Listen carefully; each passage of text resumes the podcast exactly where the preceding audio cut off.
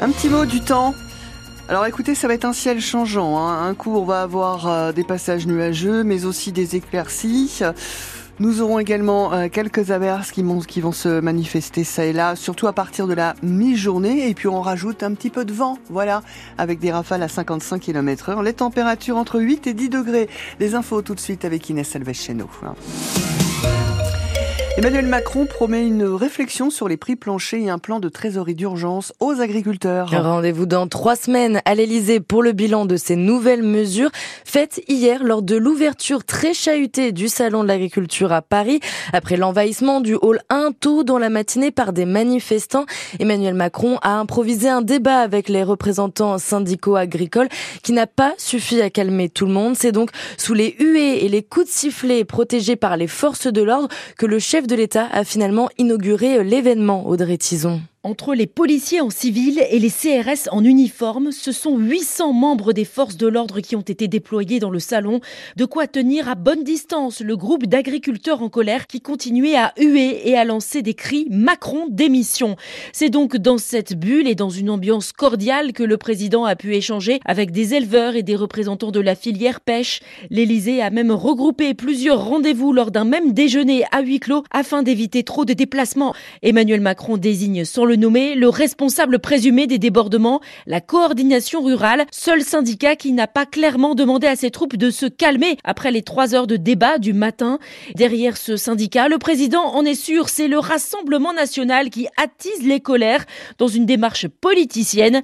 Jordan Bardella appréciera. C'est lui qui va arpenter les allées du salon dans les deux jours à venir. En attendant, le bilan des heures, le bilan des heures est tombé. Selon la préfecture de police, six personnes ont été interpellées et huit policiers ont été blessés.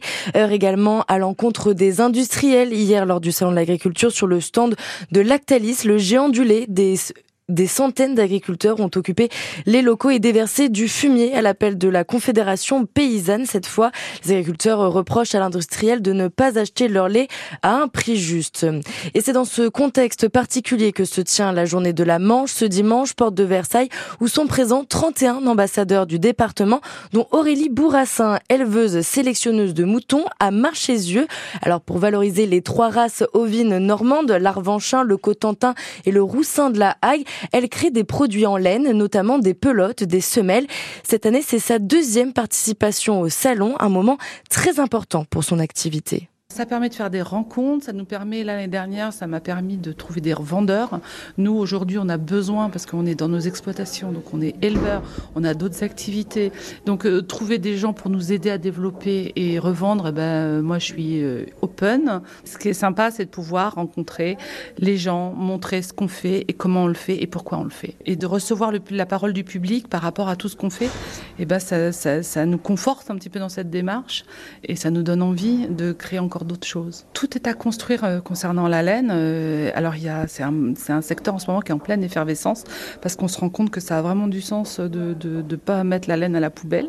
Donc, euh, donc il y a un vrai enjeu économique à ce niveau-là. Et, et en plus, c'est un enjeu qui est lié à la sauvegarde de nos races qui sont à petit effectif. Et c'est vraiment important. Les produits en laine d'Aurélie Bourrassin sont à retrouver sous l'appellation laine sous les pommiers. Hier, c'était aussi la folie à Cherbourg. Définitivement capitale du handball en Normandie. Vous l'avez vécu sur France Bleu Cotentin. La JS Cherbourg s'est imposée 27-24 dans l'après-midi à, à, Jean Jaurès face à Caen pour le derby de Pro League. La JS Cherbourg est donc cinquième du championnat ce matin. Prochaine rencontre à Angers vendredi. En basket, victoire également pour les filles de l'USLG la glacerie hier. Assaut, les Cherbourgeois se sont imposés 78 à 60 pour leur troisième victoire consécutive en National 1. En Ligue 1, en Ligue 1 de football, Brest conforte sa deuxième place grâce à sa victoire 3-0 à Strasbourg hier. Nantes est elle sortie de la zone rouge en battant Lorient 1-0. Aujourd'hui, retour au Parc des Princes pour Kylian Mbappé après son annonce de quitter le club cet été. Le PSG reçoit Rennes à 17h05 et ce soir, Montpellier sera à Marseille pour clore la 23e journée du championnat. Pour les amateurs de rugby, on suit le 15 de France à Lille cet après-midi. Les Bleus affrontent l'Italie pour leur troisième match du tournoi des Six Nations. Une rencontre à suivre sur France Bleu Cotentin. Rendez-vous dès 15h55. Et toutes ces victoires, ça donne la patate. Hein. Alors pourquoi ne pas profiter des vacances pour se remettre au sport? À 40 ans, 17 habitants ont décidé de relever le défi salarié à vélo initié par la communauté de communes. L'objectif, faire un maximum de ces trajets domicile-travail pendant trois mois sur un vélo.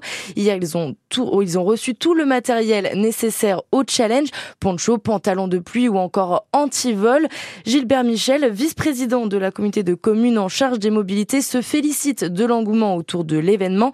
Maintenant, il reconnaît qu'il faut encore développer les pistes cyclables pour que le vélo devienne une vraie solution de transport dans le secteur. Sur 40 ans, je dirais qu'on n'est pas loin des 90%. Sur les autres zones, on est loin de tout ça. Alors, faut bien savoir que 40 ans est quand même assez grand. Ça se limite pas qu'au centre-ville, puisque on va jusque la commune de Lévé, on va jusqu'à Brélan. Il y a beaucoup de, de, de communes. Saint-Côme, c'est en, cours d'aménagement. Donc euh, voilà, 40 ans est assez grand, mais il faut continuer à aller au-delà. Sur les euh, 23 communes qui restent euh, aménagées, quoi. En allant beaucoup plus loin, aller dans des zones plus rurales. Donc il y a un schéma qui est proposé. Maintenant, il y a besoin euh, d'un engagement des collectivités, euh, donc les, les, communes. Alors après, c'est toujours pareil, c'est une question de moyens. Donc on y travaille. moi, je, je passe le message pour qu'il y ait une continuité de façon à ce qu'il y ait une interconnexion entre ce qui est déjà fait, ce qui reste à faire et jusqu'où on peut aller. Les précisions de Gilbert Michel.